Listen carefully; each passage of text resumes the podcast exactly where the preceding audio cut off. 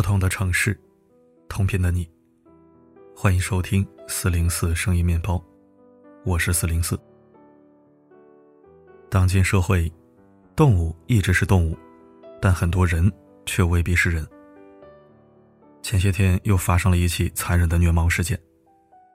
十二月一号，广西南宁某男子见店铺门口有一只小猫在休息，便对其连续飞踢四脚，致其死亡。期间还饶有兴致地站在一旁看小猫痛苦挣扎，离开之前又补了一脚，似乎在确认小猫的死活。街角监控拍下整个过程，在短视频平台曝光后，引得众网友怒不可遏，纷纷表示简直丧心病狂，必须人肉此人。有人感叹，中国对于虐待动物的治罪还是有一些力不从心，不是没有相关法律，也不是惩戒力度小。而是很难全面覆盖、细致打击。这个确实没办法，这么大国家，每天那么多事儿，很多灰色地带和阴暗角落是难以面面俱到的。这个时候，人们就会幻想，如果有一个复仇者联盟，在合法的范围内监督和制裁那些法律难以实时关注到的罪恶，该有多好。别说，这世界还真有这样一个组织。堪称动物虐待者的克星，一系列操作和画风简直不要太燃。你想象一下，当有无耻之徒残忍的虐待动物，你无法直接制止或者正面冲突，亦或是如我们这般只看到了一则则揪心的虐待视频，却只能压抑愤怒，无计可施。这个时候，你想到有一个英雄联盟，专门追踪打击作恶者，于是你联系了他们，同他们一起。把那个虐待动物的变态揪出来，教训一顿，威吓一番，让他也感受一下小动物们生前遭受过的恐惧和绝望。看着他们战战兢兢、屁滚尿流的样子，是不是爽翻天了？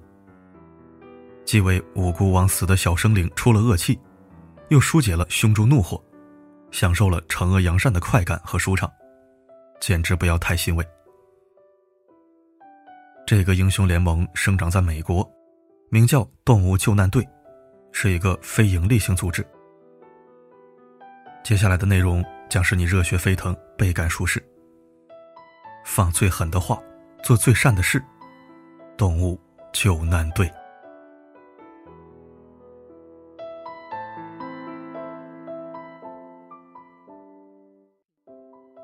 某天上午，坐标纽约，六七个刺着纹身、戴着墨镜的彪形大汉。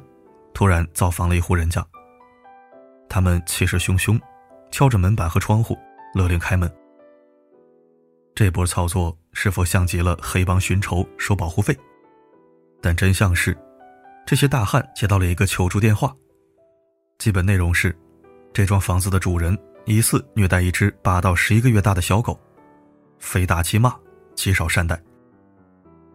这可触碰了大汉们的逆鳞。于是就上演了刚刚描述的那一幕。门被敲开，屋主被一股黑压压的气流镇住，原地蒙圈。大汉们表示想进屋看个小狗，屋主也不敢阻拦，怔怔的把他们引进房间。屋主的狗狗名叫宙斯，此时正在房间玩耍，它活泼好动，看起来很健康，似乎没受过什么虐待。大汉们再三询问。屋主是否善待小狗？对方斩钉截铁：“当然了，宙斯还只是个宝宝呢。”可是屋主惊慌的表情让大汉们狐疑，并且房间里干干净净，没有任何养狗的痕迹。于是，在逼问之下，屋主说了实话：狗确实没养在房间里，而是养在了地下室。还连忙补充：整个地下室都是狗狗的活动空间。一众人来到地下室，看到的是满眼不堪的脏乱差，遍地是宙斯的排泄物，看样子几乎从未打扫，并且如此阴冷潮湿的环境里，却没有一张舒适的垫子，只有一个布满超虫和尿渍的破沙发。也就是说，在主人休息不在家或者不想稀罕宠物的时候，这只几个月大的小狗要长期生活在这样肮脏的环境中。感染和生病是早晚的事。这样养狗简直就是变相虐待，把狗狗当做了牲口或玩具，并没有当做伙伴和宠物。考虑到狗狗还小，且狗主人可能是不会养狗，大汉们决定给他一次机会，耐心的给狗主人上了一课，教他如何正确养狗，并警告他，必须给小狗一个健康的环境，要不然就不要养。临走前，大汉们还留下了一句温馨提示：“听好了，我们还会再来，如果下次还是这样的状况，场面就难看了。”送走了凶神恶煞，狗主人总算舒了一口气，以为对方只是吓吓自己。可是他想多了。没过多久，这伙不速之客再次登门检查、指导工作。又过了两个月，迎来了他们的第三次到访。直到狗狗真正搬出地下室，生活在室内干净的环境中，并被配置了一张软床，这些大汉才稍微露出了笑脸。他们摸摸狗主人的头，表示：“好好对待你的伙伴，也许偶尔路过，我们还会再来看他。”上面的故事就是动物救难队某一次任务的日常。还有一次，动物救难队接到一个令人遗憾的求助电话。求助者家里遭受了盗窃，小偷不仅盗走了珠宝和财物，连同女儿的狗狗小小也一同被拐走。小女孩患有先天听力障碍，狗狗不仅是她的宠物，还是她的生活助力、亲密伙伴。如果有人走到门口，她会叫我；如果电话响了，她会一动不动的看着我。小女孩说：“为了帮助女孩找到被盗的狗狗，救难队动用了所有的人脉。他们分派人手，全员出动，走遍了大街小巷，挨家挨户的打听寻找。”甚至还惊动了当地政府的议员。最后总算打听到，偷狗的人是两个未成年，他们开着一辆红色面包车，还被抓进了警察局。可惜的是，因为未成年受保护，警察并不能做出过于严厉的惩罚，只能批评教育，依法处置并释放，连名字都不能公开，更不允许其他人动私刑。所有的线索戛然而止。小狗依然下落不明，尽管付出了最大的努力。这些硬汉不知道该如何面对庭长女孩，只能一遍一遍的说着抱歉。我很难过，因为要告诉这女孩我找不到她的狗，我真的很难过，真的很沮丧，非常非常非常沮丧。但是我不会放弃，不管要多久。这些看似粗暴狠辣的硬汉。却流露出了做错事孩子一般的内疚神情。每一个看过纪录片的人，都被这一段镜头感动至深。就是这样一群可爱的人，他们尽量批评教育，不奏效就以暴制暴。面对无能为力的局面，他们又会湿润眼眶，自责不已。他们对虐待动物的行为零容忍，只要不犯法，他们就会用自己的手段。让施暴者体验被虐的感觉和恐惧的滋味，甚至连毒液的男主角汤姆·哈迪都是他们的粉丝。只要接到求助电话，不管对方是什么身份背景，他们会立刻上门展开硬核营救。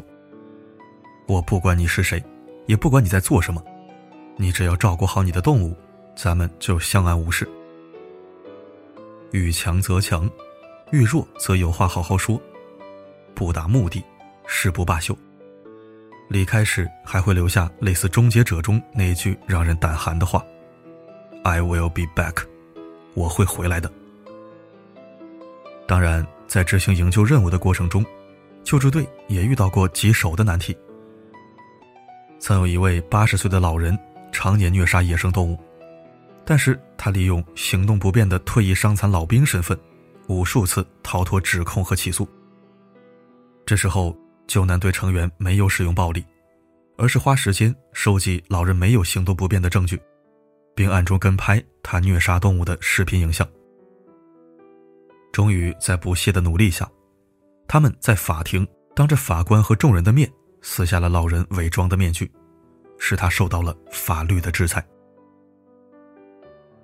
对那些伤害动物的人，动物救难队重拳出击。但是对待热爱动物和需要帮助的人，他们又会附上所有的温柔。他们时常如帮派一般围坐在一起，但讨论的却是如何帮助贫困家庭的病残狗狗重新站起来。他们救助过差点被斩杀的马，被虐待的猫。还为被恶意踩死的小鸟和溺水的浣熊伸张正义，让作恶者接受法律的严惩。在救难队眼里，生命无所谓大小，谁虐待动物，他们就虐谁。尽管这个组织是非盈利的，但是依旧有无数人义无反顾地加入进来。他们当中有退休警察、律师和运动员，也有开公司的大老板。和曾经混迹街头的小混混，这些人大都经历过严重的心理创伤，但无一例外都被小动物们温柔治愈，重获新生。于是他们聚集在一起，把温暖回馈给那些需要帮助的小家伙们，用自己充满威慑力的外表和强有力的手段，震慑那些虐待动物的恶人，为小动物们撑起一把。遮天蔽日的保护伞。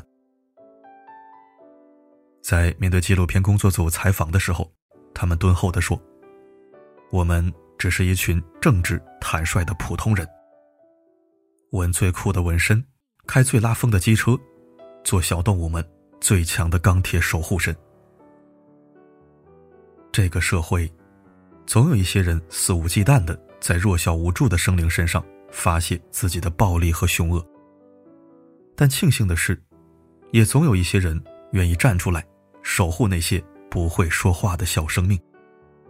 因为无论是谁，都不能出于恶意去剥夺另一条生命。所有的无辜生命，都值得被善待。真正的强大，往往最温柔。你喜欢这样霸道而可爱的硬核组织吗？如果喜欢，请点个再看并转发分享。让更多人关注动物保护，也让更多人能自发的践行动保法规，并懂得如何尊重生命，让纯真的善意温暖传递。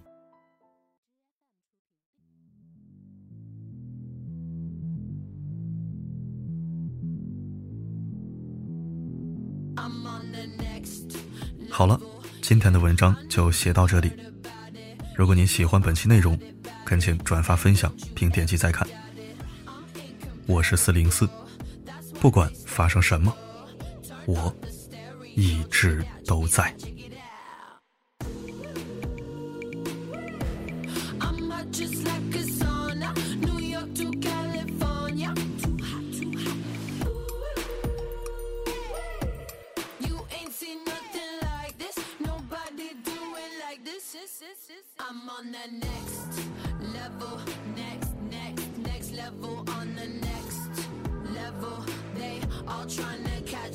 My next level, next, next, next level, on the next level. Check it out, check it out, check it out. La la la la, la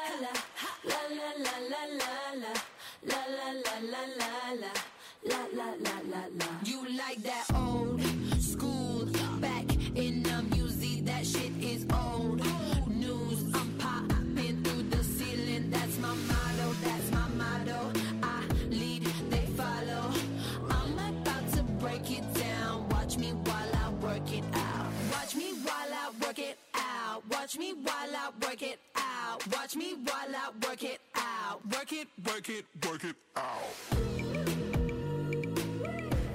I'm hot just like a sauna. New York to California. Too hot, too hot. You ain't seen nothing like this. Nobody do it like this.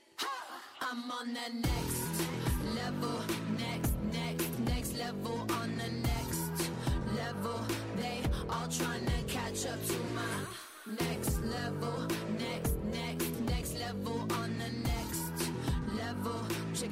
check it out, check it out.